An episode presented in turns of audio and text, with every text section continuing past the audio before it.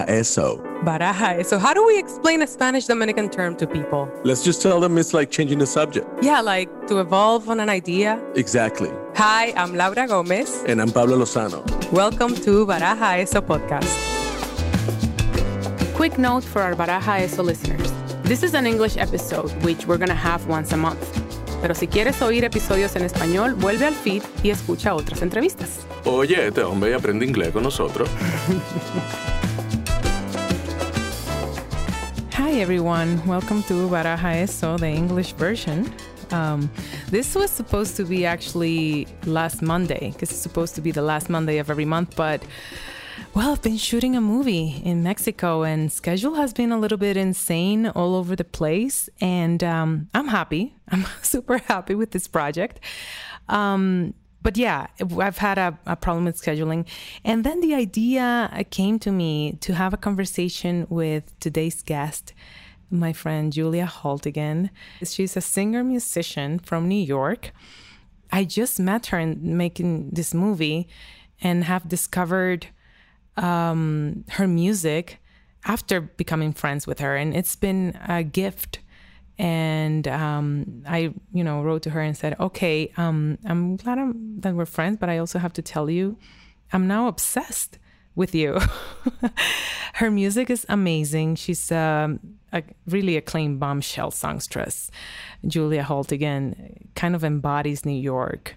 And she's a native New Yorker from the Lower East Side, which is another element that we're going to talk about. Because I think you know that's a that's a thing of its own. That's a species of its own really. Um, but i'm fascinated with julia because we've well you'll hear we've established we're the same person. We'll explain about that. I guess i'm the caribbean version of her new york version. And um, we've been working together in, in Mexico in this movie, and uh, I'm I'm really inspired by her ability to explore different avenues of expression. And as you know, uh, something I'm always trying to embrace about myself. And I think seeing myself in that mirror um, is pretty special. So, um, welcome to an English episode of Baraja Eso. Uh, a podcast about introspection and process and artistry. And today's guest is the fabulous and very talented Julia Haltigan.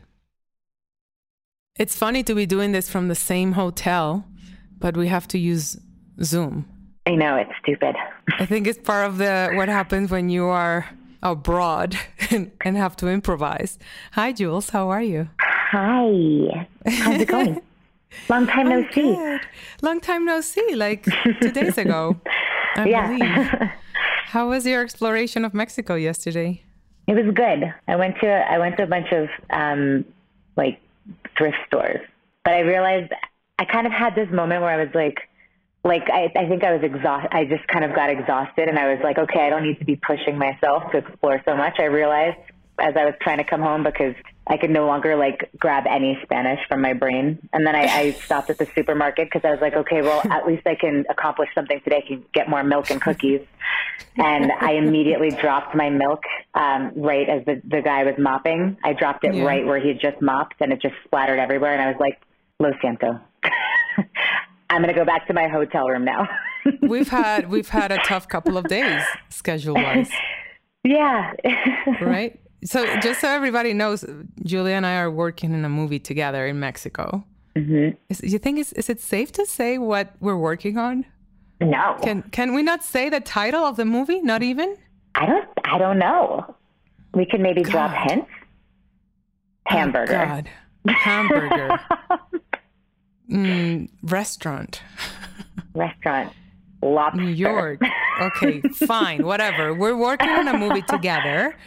And this is your first time acting because, on truth is be told, you are a singer songwriter. Yes. And um, right. it's true. I'm I'm terrified of acting. Not so much anymore, but mm-hmm. I I said no to this project a couple times before I said yes because that's how afraid I was of acting. Right, because the director is a big fan of you. Because the director, our friend, I mentioned him before. It's fine. His name okay. is Alonso Ruiz Palacios. He's a friend of both of us and uh, a great director. Bow to the king. Yeah. And uh, he invited you on board of this amazing cast that we have here. Yeah, many of us. So so cool. This cast Yeah. is amazing. So tell me something because the truth is, um, this is embarrassing. I didn't know uh, Julia Haltigan. I didn't know you. I didn't know your music. I think I should have because I mean, are you even paying attention? I'm joking. It's sarcasm. no, it should not be sarcasm. I'm serious here. Okay, I'm serious, Julia. Can I just? Yeah, go ahead. Tell me. I was just gonna say it's so funny that you and me are are friends with Alonso previous to coming on this project, and that after being here for however long, six weeks, I don't know how long we've been here. It's a time warp. Eight. We've eight. We've we've mm, realized that we are the same person. That's where we should have started. yeah, we jinx each other all the time. We say the same thoughts. We agree about pretty much everything. So does that mean like Yeah. Alonso has like a, has like taste in friends? Like he's like you're my type of friend. I think it does. And why, how we discover we're the same person is also we've been talking about our approach to our work and yeah. our careers and our like struggles and our right efforts Yeah. to make work, to make art. And they're very similar. And also how Yeah. we view ourselves in this industry and in this world and in this system. And I think it's beautiful. Why, why is that? I want to, so let's say why, because you are a singer songwriter from New York. That's where we're not the same because I'm a New Yorker, but I'm, I'm, I'm, I'm an adopted New Yorker and you're born and bred Yeah. which is uh, a thing of its it's a sui generis type of, of situation. I'm a freak. So- Let's just call it what it is. Freak. Tell me a little bit about your upbringing, and then I'll tell people what. Well, just that I've been discovering your music, and I want to talk so much about that. But who's Julia Haltigan? Where Where are you from? I mean, we know New York, but from where? Well, um, I was born. I was when I was born. My parents were living on Bond between Bowery and Lafayette. So, like, I don't know, kind of right, right there, down the street from CBGB's. Um, and they split when I was uh, three, and the two of them over the years moved all over Manhattan. Um, most, I've, never lived, I, and Queens, and Queens. Oh, But at Lower East Side, everywhere below 38th Street, I think was as high as anybody got. um, Skytown, like near Times Square, Penn Station, the West Village, the East Village. I don't know, all over the place. I think it's interesting because listen, as an adopted New Yorker who moved, you know, when I was 21, New York was huge and just fascinatingly, you know, strange to me. You were raised in these places that are so iconic, that so, are so Scorsese and, you know, Yeah. iconic New York, Lower East Side, and you're a child of, of those really rich days of the Lower Yeah. East Side. You got to see the real deal, what people talk about, what movies were all about, and we, what we have nostalgia about. That's what you weird. lived, right? Yeah, I mean, it's it's so funny because like the older I get, the more I realize as I as I speak to other people who say things like what you just said, I'm like, huh, really? Like the more, yeah, the more I think about it, the more I'm like, wow, you literally only ate bagels when you were a kid, when you were at your dad's house. Dad never made me eat anything uh, in particular, so it's just bagels for me. Um, you know, he he dabbled in the weed business for a while. Um, so he had all these weird friends. Like we would go to the Chelsea Hotel all the time. He had like a a, co- a colleague at the Chelsea Hotel, um, and another friend who lived on the roof, and we'd go to parties there. My my stepdad had a yellow cab, you know, a fleet of yellow cabs. He was in the taxi industry. You know, I I used to go to Washington Square Park when I was a kid. I, I dug drug needles up in the sandbox. Your regular childhood situation. I don't know, like yeah. Uh, for sure for a New Yorker, but that's a whole different specimen. But you know exactly that that you're saying because I think that there is that element of romance when you watch New York through movies and when we talk about New York about in the day. And it's, it's different when you live through it. I mean, I'm sure you didn't see it like that, but in retrospect, it certainly has those elements. Yeah, I mean, like my my dad. My dad has a big. Uh, he has like nine siblings. There's a big family, and they're all. A lot of them are on Long Island. And I just remember um, I could see the difference between me and my cousins. Like they always seemed to know what was going on out there, like in like a more like they were like, this is the cool new band, and this is like what we're wearing now. And I always felt like I was on a different planet. I was like, have you ever heard of Tom Waits? And like, look at my T-shirt dress that I invented. Um, and so like I knew, I knew I was like a little odd, um, for mm-hmm. sure. But yeah, I don't know. I think I don't know you you are what I would describe as cool, but you thought of yourself as odd. Yeah, is that for sure? Is that so? Really, you thought of yourself as odd? Yeah, but I think there's this thing when you like when you suddenly realize that like you're not normal. Actually, like I talk about this with my therapist all the time. Like I just mm-hmm. want to be normal. like I just want to fit in and understand like the masses, but also at the same time I don't. Like I've got this kind of dichotomy yeah. about it where I'm like, I want to, I want to be able to communicate and operate on a level that's, that's human while being able to sometimes like come up to my like alien planet and just be like, okay, here I am in my own world. So this is another element where we are the same person because this is one of my recurring topics in therapy is really? what's wrong with me? Why I want to be normal, I want to fit in, and surely, but you know, slowly but surely, I'm somewhere else now where I appreciate that I'm not and yeah. that's okay and that's beautiful and rich and that's what makes part of our work. Um, yeah and it's nice right? bumping into other aliens like you you know? Yes. it's just like hello. Hello, hello from Which, uh, another planet. I, I, can't do this jules. But this okay, is a podcast cannot, right? it's a podcast. You can't really see what we're doing but we're doing this hand gesture from uh, sci-fi. What is this? I think it's star, star trek, trek or it's the Penguin Man. Unclear. You're way a bigger nerd than me, apparently. I was I not you. cool. yeah, I was not cool as a teenager, or I, you know, I never thought of myself as cool. I thought of myself as, I don't even know. But I do know one thing. I felt like a duck out of water in Santo Domingo back in my teens. And like I um, didn't exactly know how to express it, but like I would wear jeans that were broken and torn, but not in a cool way. So, but and, and then I discovered that it's because I wasn't in New York. I didn't have, and it's like I belong in New York. It's where I kind of yeah. But my outfits were pretty uh like I was into UFO pants in high school. Triple five okay. soul. Triple five soul was cool. That that felt like I kind of was onto something there. I was just copying my friend Scott, but my outfits were were wild, like not in a good way. Like I decided one day I wanted to wear a skirt over pants. Like somebody did that, and I was like, "That's so I cool." I did that. What? Right. So do you know I what did I did when I was going to do that? I was like, you know, like I, you know, skirt over pants. I wore wide leg, light gray sweatpants. Oh. With a tight skirt to my knees with ruffles around the bottom. That was me attempting fashion. So, Sounds like close seventy type of fashion. No, nope. Are you sure? Not cool. Okay. okay, tell me something. Because did you you didn't go to a regular high school? Did you? Didn't you go to a performing school? Yes. Okay, can you tell me about that? Because that's something I was always, I've always been fascinated about and a bit jealous, maybe. Because you know, what was that like? Um, it was it was great. I went to I went to professional children's school. Professional because children's school. Professional. Jesus. We didn't tell kids that though. When you like ran into other kids at parties, they're like, "What school do you go to?" And we would just say PCS because oh. the jokes. Okay. PCS. okay. Um, which my mom found and sent me to because I was figure skating, and I had to miss some school for a competition, and it like you know the the school I was at wasn't having it and they were going to like mm-hmm.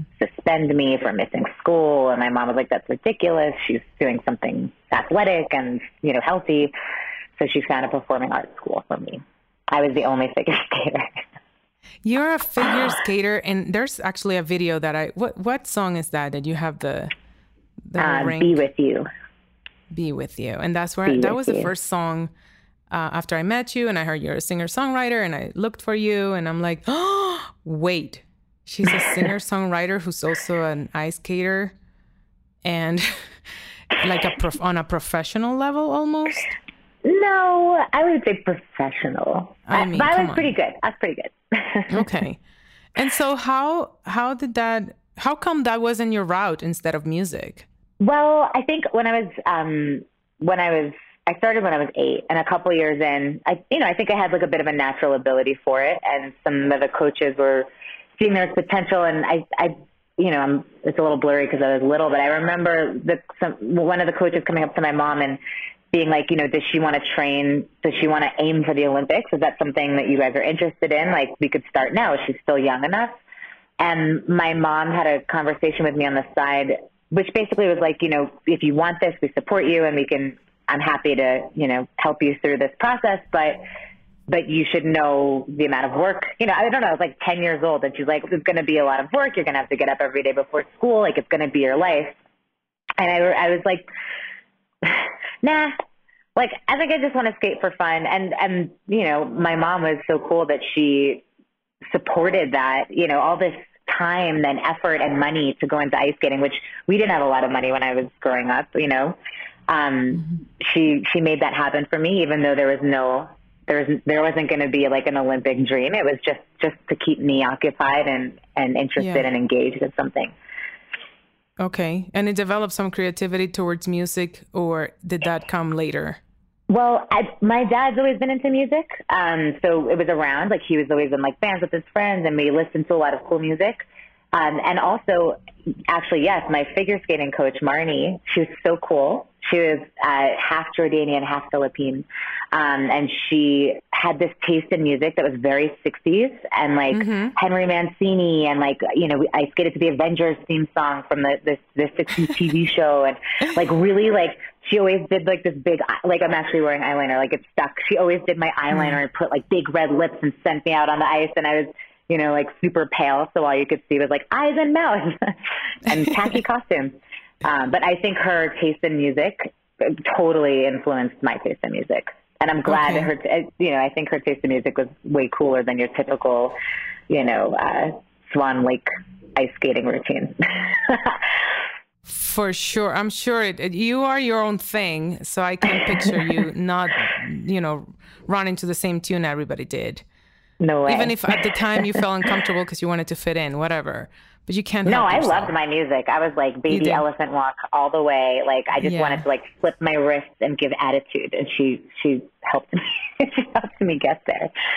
When did music come into your life in an active way? Like when did you discover? Oh, I can sing and I can play. Just parenthesis. I just touched I just learned my first chords and touch a guitar. Laura is gifted, and she has to accept this. I'm, I'm saying this to you all. She is. Yes, you are. I literally was like, that's an A and that's an E. And she's just going back and forth. Like, do you know how long it took me to, to get my fingers to be able to move between two chords? Sure. It's crazy. Mm-hmm. I really think that you need to pursue this. Not in your next lifetime, in this one. my next lifetime. I just want to give you credit for teaching me my first chord ever on a guitar. You're a natural. It's something, it's something I fantasized about, but I've never thought of doing and then you carry your guitar with you and then i see you play and it's beautiful and you write your own songs and so how did that come and what age were you and and how was that transformation from ice skating to music I think like I've always loved music and singing. I mean, my dad mm-hmm. sang in like the car on road trips, and he taught me like we'd listen to the Beatles and we'd pull out harmonies, and so like I think being around him and my grandmother actually on his side was in a quartet like the Andrews Sisters. Okay. And with the same vocal coach as the Andrews Sisters actually. Um, so I think there's music on that side of the family. Uh, but mm-hmm. I think when I was around 15, you know, my dad always had guitars around the house and I'd pick them up, but I didn't have the the like focus to actually learn anything. And then, like I was saying, my cousins out in Long Island, like my cousin Brian was, he was he was like a year older than me, super cool, and like he was playing Green Day songs and stuff, mm-hmm. Nirvana, and I, and I I was like, wow, they like he totally knows what's up, and I just wanted to be cool like him. So I I was like, okay, I'm ready. Like, Dad, show me some chords, and he he showed me, and I think right away, like I wasn't interested in being like a virtuoso on guitar. I didn't want. I I still don't have the patience to like, you know, get my chops up to a point where I'd be comfortable like playing lead in a band. But mm-hmm, mm-hmm. I did immediately. I was like, oh, I can use this to sing and write songs. So, and I think like writing songs or learning other people's songs helped me uh, learn to like change chords faster because you got to get to the next line. So I kind Yeah. of it came together. I would like write songs and I'd be like, oh, I need to practice like a you know a C chord or whatever, and I would write a song with a C chord in it. So I had to get my fingers in position in time to sing the song. If that makes Well, sense. I, I just have to say, okay, because it sounds. Let me explain. So I've been listening to your music oh, for a few days because, like, Mm. we've become friends before I knew your work, which is kind of exciting. Yes, That's better for me. it's is it right? Is is it? Yeah, because Mm-hmm. it was pure. That means our friendship is pure. It's true. we actually like each other like a lot. and then I discovered, oh my god, my friend is is a beast. Um, and I, I texted you like, okay, have a new crush. I've been having few crushes here in Mexico, right? But I have a new Really? You have? crush. Oh, I stole two or three from you, cool. Same person. No problem. but now you are my crush, Julia, and and I want to kind of transmit this to my audience because um, there's like this realness, this depth, this grit. I know that we've discussed a little bit of our frustrations with where do we fit in in terms of the work that we create, and it's it's difficult to to even to process or comprehend because we don't fit the mold of what is supposed to be a trend or commercial. And and I think that's exactly I'm like oh no wonder we have an instant connection is because she's not uh, your typical sound of what sells in the industry. Is you.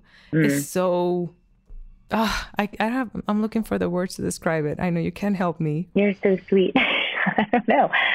I don't. I mean, that already makes me feel good. I don't want to. I mean, if something's been done, like, what's the point in repeating it? And I'm not like I feel like when you're creating art, absolutely we learn from each other. We borrow. We we incorporate. Um, and I cross the board of genres. Like it's not just music. Like from something I've seen in a film or in a painting or whatever. uh, Something I read yeah um, it influences you and you, you bring it in. It's like a collection of things you love that you kind of, you know, helps you yeah put, put it into your own work. But, but I don't like, I, you see people like, oh, that's the new cool thing. And they, and they, Yeah. they become that. And I just, I literally don't understand like why.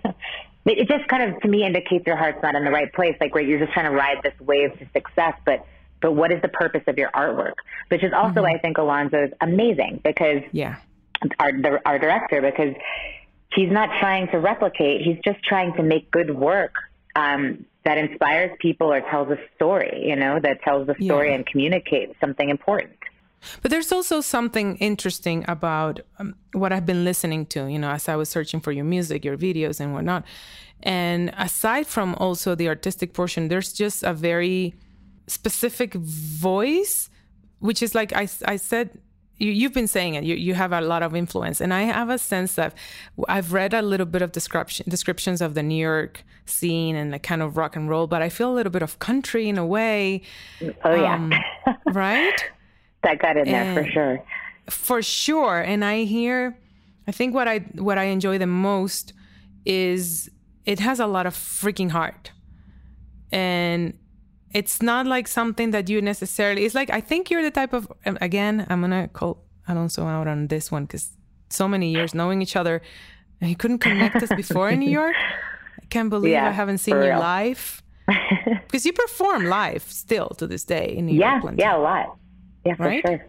do you have specific places where you play Yeah, la- lately um, I've been playing at the Sultan Room a lot, which is a new venue that opened up uh, kind of before, co- right before COVID. It's gorgeous, Bushwick. and it's yeah, yeah. You Yeah. you were recommending that to a friend of ours who's in Yeah. town, who's going to be in New York.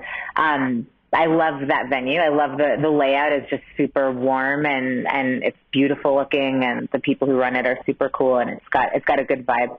Um, that's and you know I I love um, 11th Street Bar. I've been playing there forever. That's like that's just like playing in my living room, like me and my guitar for people, like without a band or just a couple other musicians. Um, and I I uh, love Union Pool is another staple that I've been playing at forever. I don't know, yeah, Rockwood Music Hall, Sleep No More. Because I'll sleep no more. You were in that show for a long time. It was yes, yes, Wow. It's still going. jazz but- singer. it is, yeah. But I I think that what I'm when I get when I get to is what you were saying before. It's not that I don't understand why people are trying to copy or trying to find a formula it's because it's freaking hard to to have it's it, they it, you know the industry or whatever society I don't know what it is the matrix makes it very hard to be your own thing it's like almost doesn't want Yeah. you to No, they're like, Um, who do you sound like? If you're pitching to someone or, or something, they're like, get, you know, what are you, what do you like? And I, that question too, I'm just like, Ugh, it gives me like the heebie-jeebies. I'm like, if I answer that, I'm literally like, uh, I don't know, just I'm giving into something I don't want to give into. Yeah, it can be a, a wave of different taste. I mean, a, a wave of artists. It's not one thing. And that's what I detect in your music. It's not one thing, but I can see how it's a struggle because it doesn't fit into a formula. yeah. And and that's a compliment, big compliment. But I'm sure your biggest challenge, right? Yeah, yeah. I'm trying to. I, I mean, it's been like this long process that like kind of ebbs and flows where I'm trying to, without kind of pinning myself down into one genre, trying to come up with something to package something that's that people can digest.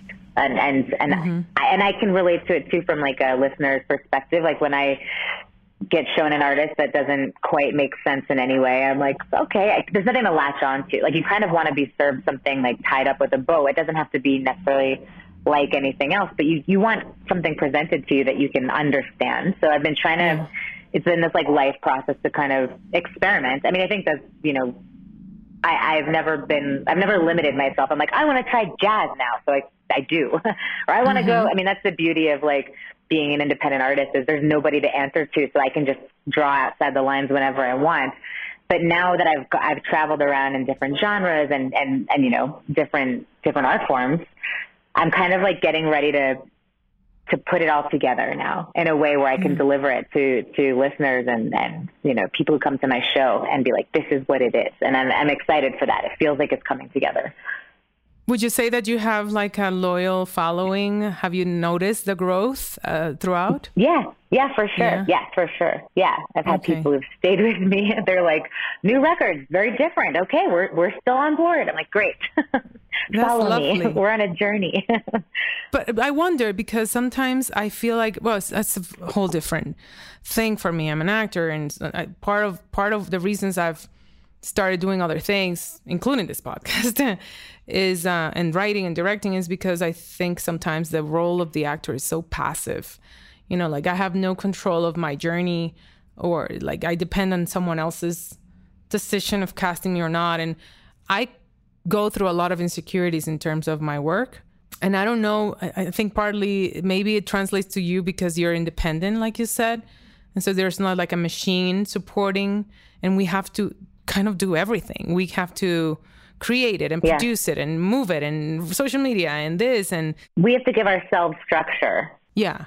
How do you give yourself structure? I don't know. I mean, sometimes it comes and sometimes it doesn't. But that's the thing. It's mm-hmm. like if, if I don't give myself structure, if you don't give yourself structure, I think that we were talking about this over COVID when when when our work just disappeared for a while. But we but you still need to be creative and you still are mm-hmm. excited about making things. You have to come up with your own weird structure. I don't know what it is. Sometimes I've got it. Sometimes I'm like so structured and I'm just plowing straight ahead. And sometimes I just spill outside the lines and I have to like collect mm-hmm. myself and redirect because I mean that's that's what I'm finding so amazing about working on a film is mm-hmm. it's it's like boundaries to work within. It's defined for me. I just have to play within these boundaries. I don't have to give myself boundaries. I don't have to decide anything except give the director what he wants and and hang out and play with you guys and like experiment mm-hmm. emotionally in a safe place. I mean, it's amazing. This is what acting is. I love it. it's it's a it's a breath of fresh air for me. It is. It is. Specifically here because we have such a big cast and we kind of are creating a universe to support the main story of. Again, we can't say much about this, but this is Hamburger. hints hamburger New York restaurant. It's very interesting to me because I've struggled a lot with identity. I think I've been married for so long to my actor identity as if that should be the source of my everything, you know, the source of my the meaning of success or mm-hmm. Because It like it should all come from there, and it's it slowly but surely I started to work on that and deconstruct that idea in my head.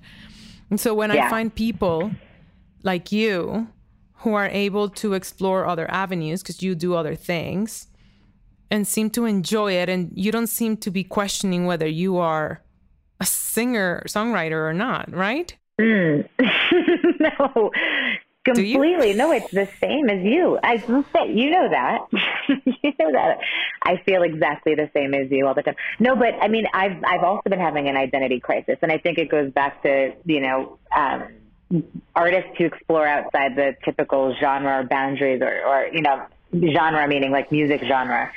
Like mm-hmm. i don't know. I i'm not sticking to one thing so i'm always having an identity crisis. And it's always like you know people want artists to be branded and, and you know something they mm-hmm. understand. And i I don't want to commit to anything. I'm still playing. I don't know. um, I'm always having I'm always having an identity crisis every day. because you do other things you do like stuff with um, stop motion right yeah. you showed me you were doing something for a friend for a video and you seem to enjoy it so much you get giddy about it and and you like to play i like that the fact that you go and play like you're doing a movie now you're playing you're not like Yeah. have to be perfect this i'm you're moving with the flow and, I mean, I can't help that. It's I- so fun. You'd miss Yeah. things. You'd miss opportunities. Like the stop motion stuff is with I do with my my friend Kendra Morris, who's another amazing artist, musician, um, and we started this little like literally just to just to make ourselves laugh. We started this thing called Dead Phone 13, um, which is our Instagram, and we we make horror movies and B wait what's the instagram movies. again what's the company is it a company is it like a what I mean, we say it is, but we're not incorporated. It's the dead, the dead phone thirteen, um, and we make like movies on the fly. The rule is it has to always be on your phone. Like you can't use professional anything. We edit it all on our phone. We do special effects on our phone, and we get our friends when we're out, like hanging out at a bar, to like be in our movies with us, and we think they're hilarious. I, I mean, I think there's there's some quality quality stuff there for sure. mm-hmm i've seen Highly some recommend. interesting things but then we'll do like stop motion and stuff and we make music videos for other people and um Mm-hmm. no it's so fun we have a lot it's that's all it's just fun i think when you're having fun it translates Yeah, but how about that? Those skills? How did you develop skills? them? Yeah, by playing by playing. Yeah. Okay. So if I keep developing my my guitar playing skills, I'm sure I'll be able to show them on Instagram soon. yes everybody start pestering her to see her guitar skills on instagram so she has to practice Do you have your guitar there with you? Is it nearby? i don't know i don't know Come on, come on, come on. what do you want Play a few chords for me. Uh, One of your songs, you know, it's like three chords or something. play three chords. Yeah, yeah. And then I'm gonna ask you one more thing because the the, the God on a wheel, which is a term God that my wheel. best friend what does that invented. mean yeah, we've been wondering what does that mean. Um, but aside from that, Jules, you've been you've established yourself also, and I don't know. I know you. This is something you're exploring as a music supervisor for film. oh yeah totally I forgot about that Yeah. Okay, but let, Yeah, let's I've- let, let's hear. Yeah, But, you uh, have I your mean, guitar there with you. Something of yours. Something that belongs to you. a song. I'm not going to play a whole song, right? We don't have time for that. No, not a whole song, but I want to hear, you know, so that people hear something. Okay. This is my. I love the apocalypse, just like as a as a theme. Uh huh. So I write a lot of. I write a lot of songs about. But they're beautiful. They're beautiful. Okay. So, Okay. All right. I think. Uh-huh. When the sun hits you, makes me wanna cry. Little explosions lighting up the sky. We got the heat to set the world on fire.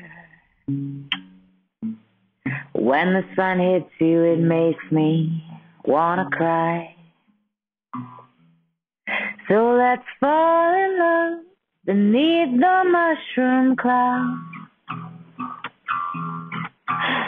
The world will end, we'll keep going on without it. I wanna fall in love beneath the mushroom cloud. Oh, thank you. That was so beautiful. Beneath the mushroom cloud. You also have an amazing voice, Laura. No, I do not. I'm not but letting okay. this go. You do. You sing all the time Um, too. you- she sings all the time. I'm I'm, I'm, bring, I'm bringing you with me everywhere so that my you're my ego booster. I'm your ego booster, and we can Yeah. boost each other's egos. We come as a team. Okay, back to your other skills. You've been uh, supervising, and that's something you want to keep doing, right? Film, music for film and television. That's something I want that to happen for you. I love it. I, I even in high school, it's funny. I was talking to a friend recently. I was like, "Yeah, I've been music supervising this film," and she was like, "Yeah, you've always wanted to do that." And I was like, "What? I you're right." She's like, "I was like, you remember that?" She's like, "Yeah, you were talking about it in high school all the time." And I was like, "You're right. I I love it. I love soundtracks. I love the way." Um, I love the way music charges a scene, you know? Um, It totally does. it could change everything. It's just so cool. It's it's another character in a film, I think. And um, yeah, it's funny because another friend of mine in high school, who's beco- gone on to be a very successful musician and producer, he was. I was telling him, yeah, I want to be a, a music supervisor when I grow up, and he was like, yeah, you know, one 15 year old giving another 15 year old advice. I think you need to be a famous musician to do that. You know, like everybody wants to do that. And I was like, yeah, you're probably right. Okay, so I'm going to be a musician and then I'm going to be a music supervisor. And it's so funny, like what it, what influences your path. Um, but yeah, I, my friend, uh, Catherine Zubek just released a film, um, called Once Upon a Time in Uganda. It's an incredible documentary about, um, a man in Uganda who's turned his village into like a film production studio. And he's got all the kids and like, I, he re- I likes heard action about films. that. Yeah, Yeah, it's yeah. won Doc NYC. It's such a good film. Um, he's got all Mm-hmm. the kids in the village like learning, you know, martial arts so they can be in his action films, and it's just this heartwarming story of of making things with whatever little means you have, and how it how how it can inspire, you know, everyone around you if you just kind of follow your dream. I mean, it's like it's like a classic. It's like the absolute most feel good kind of a story. Um, but yeah, she she had me music supervise it, and it was so cool because it's taking place in Uganda, and so I get to like research music from other cultures and try to give it this vibe that she's going for, and I had the best time. So yes, I love I love doing it. I love music supervision. I love this. I want this to keep happening for you. Yeah, I hope I so. really do. Yeah, I do. So tell me something. I read some because you mentioned you had like you've had a few friends who have come. Was it from that performing school that you have some people who have high, you know, high lights career? How do you call that word? I'm sorry. I'm looking for my English words now because Mexico's my English is uh, not in a good place right now. Sorry, guys. Been speaking Spanish a lot. My Spanish is just. um, Your Spanish is special. it's really good. It's come on, Laura. I'm trying. It's cute. I love it. Me encanta tu español. I'm gonna I'm I've, I'm gonna learn it better for you when I come visit you in DR. I'm gonna be I'm gonna be fluent and you're gonna be impressed. Say something in Spanish. No, uh-uh. now I've made you shy. Por favor. no. favor. okay. Um, but I read something um, that you have like this pop band or had called The Singles. Mm-hmm. And you had like Scarlett Johansson, who's an old friend of yours. Is she a singer in this? Yeah. She's So she sings. She's a great singer. Really? Yeah. Oh, okay. So tell me. She's always. I mean, her voice is. Well, I mean, her voice is. Uh, it's a beautiful speaking voice. You know, it's an, it's Yeah. distinct, and it's the same for singing too. I think anybody with an interesting voice, I think, you know, makes an amazing singer. Whether I don't even know if you need to like be able to hold the tune. Like, I mean, I'm just going to go out on a limb here and say like Bob Dylan. That's true. I don't know. Like, is his voice beautiful? I mean, it is. It is, but Mm-hmm. it's not like he's like a, a. You know, you wouldn't be like you wouldn't. He's not like a classically trained singer. It's not. It's not, Jules. Yeah. It's not a beautiful voice. It's a unique sui generis voice. And Well, we have a difference of opinions on like uh, which dogs are cute and and what's beautiful. that is true. because it's it's true. So that's I can only carry a tune. So you have a beautiful voice. I don't have a sui generis voice though, and and that's a thing.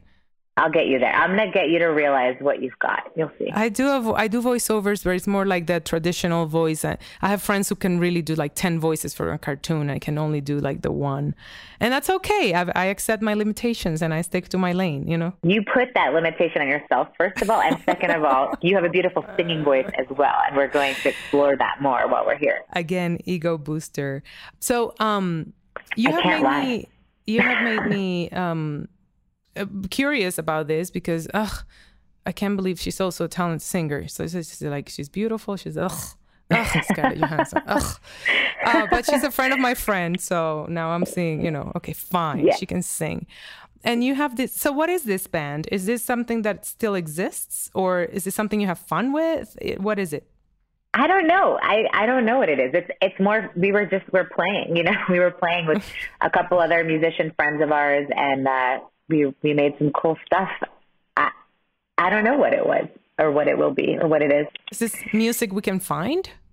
I think you have to like. I think we like. It was a while ago. I think you have to go find like where we premiered the songs, which our okay. buddy Dave Sitek produced. He's amazing. He he's an incredible producer. He uh, is in the band TV on the radio, mm-hmm. and he's like this kind of like mad scientist genius.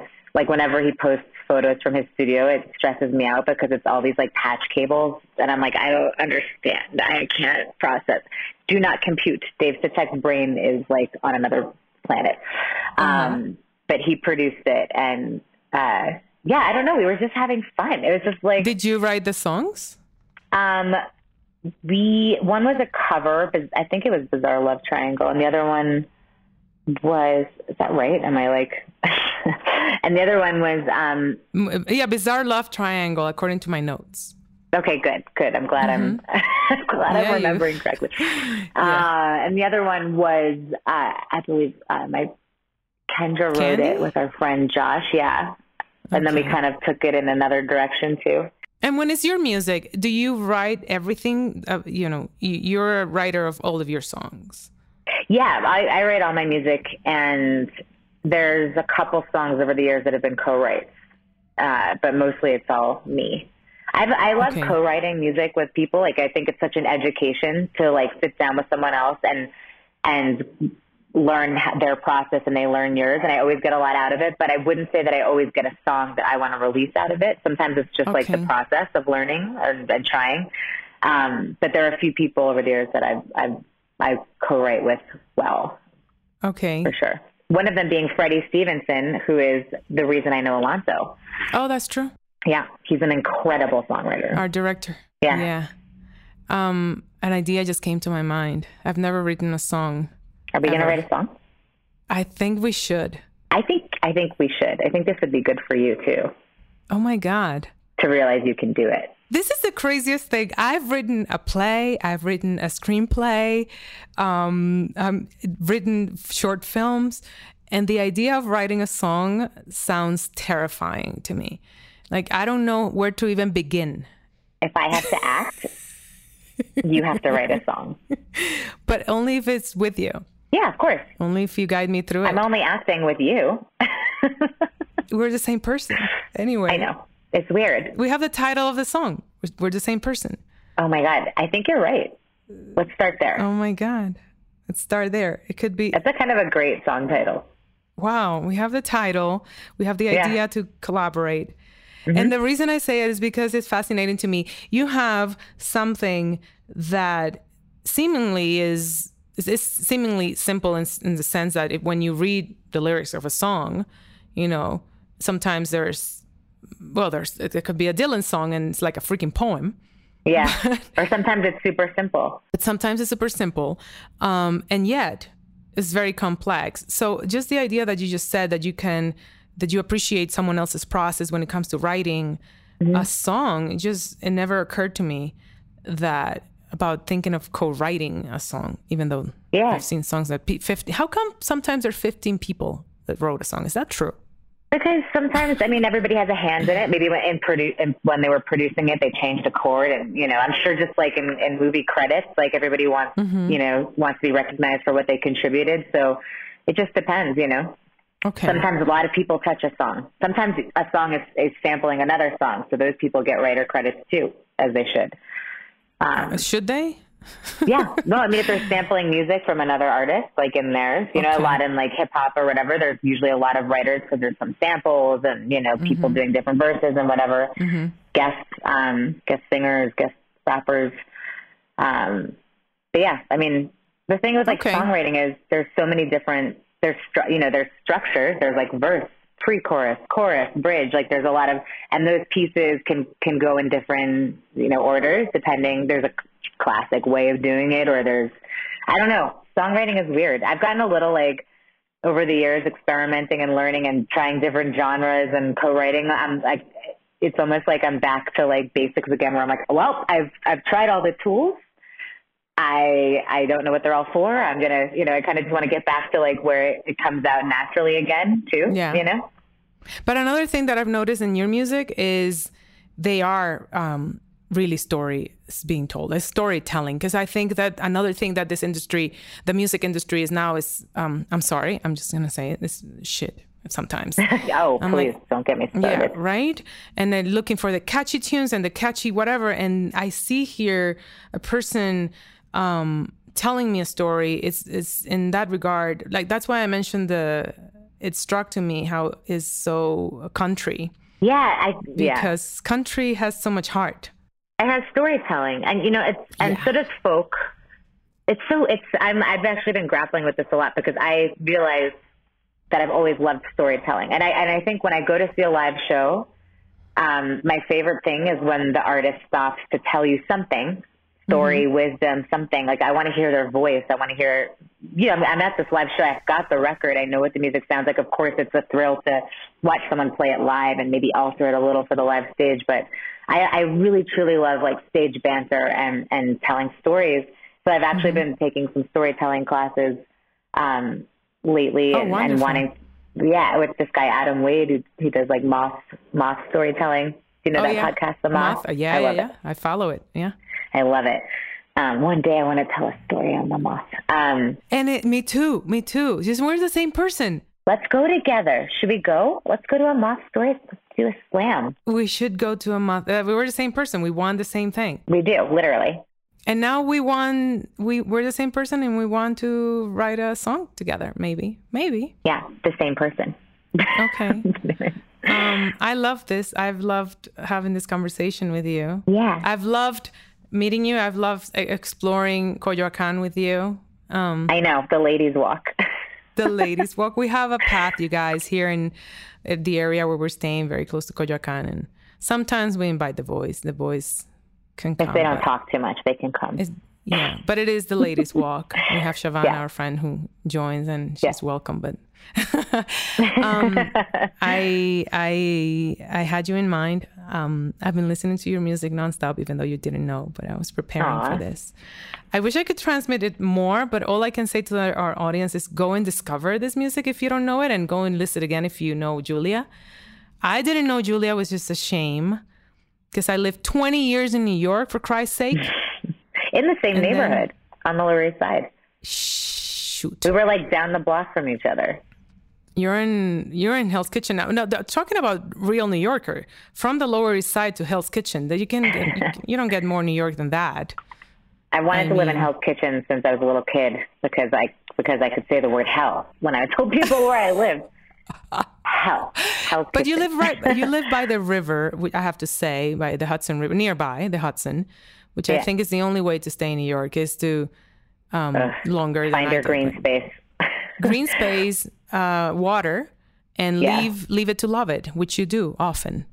Oh my God, yeah, you have to. Everybody knows that. You have to get out to to, to Yeah. appreciate it. Yeah, and and so it doesn't drive you crazy.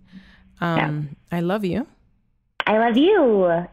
and uh, I'll see you soon. We'll start. We're gonna start writing that song. Yeah, We're the same let's go have lunch now. Are we ready for lunch?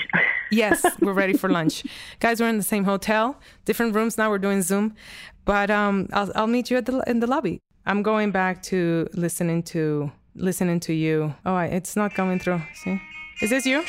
Uh, No, this yeah. Oh, that's a good one. It's a great one. That flame.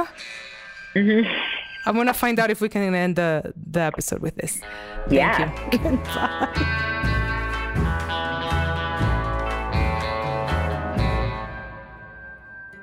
Escuchen Baraja Eso en cualquier plataforma donde escuchen podcast. Y suscríbanse en Spotify, califíquennos, déjennos reseñas en Apple Podcasts y compartan y síganos en nuestras redes sociales.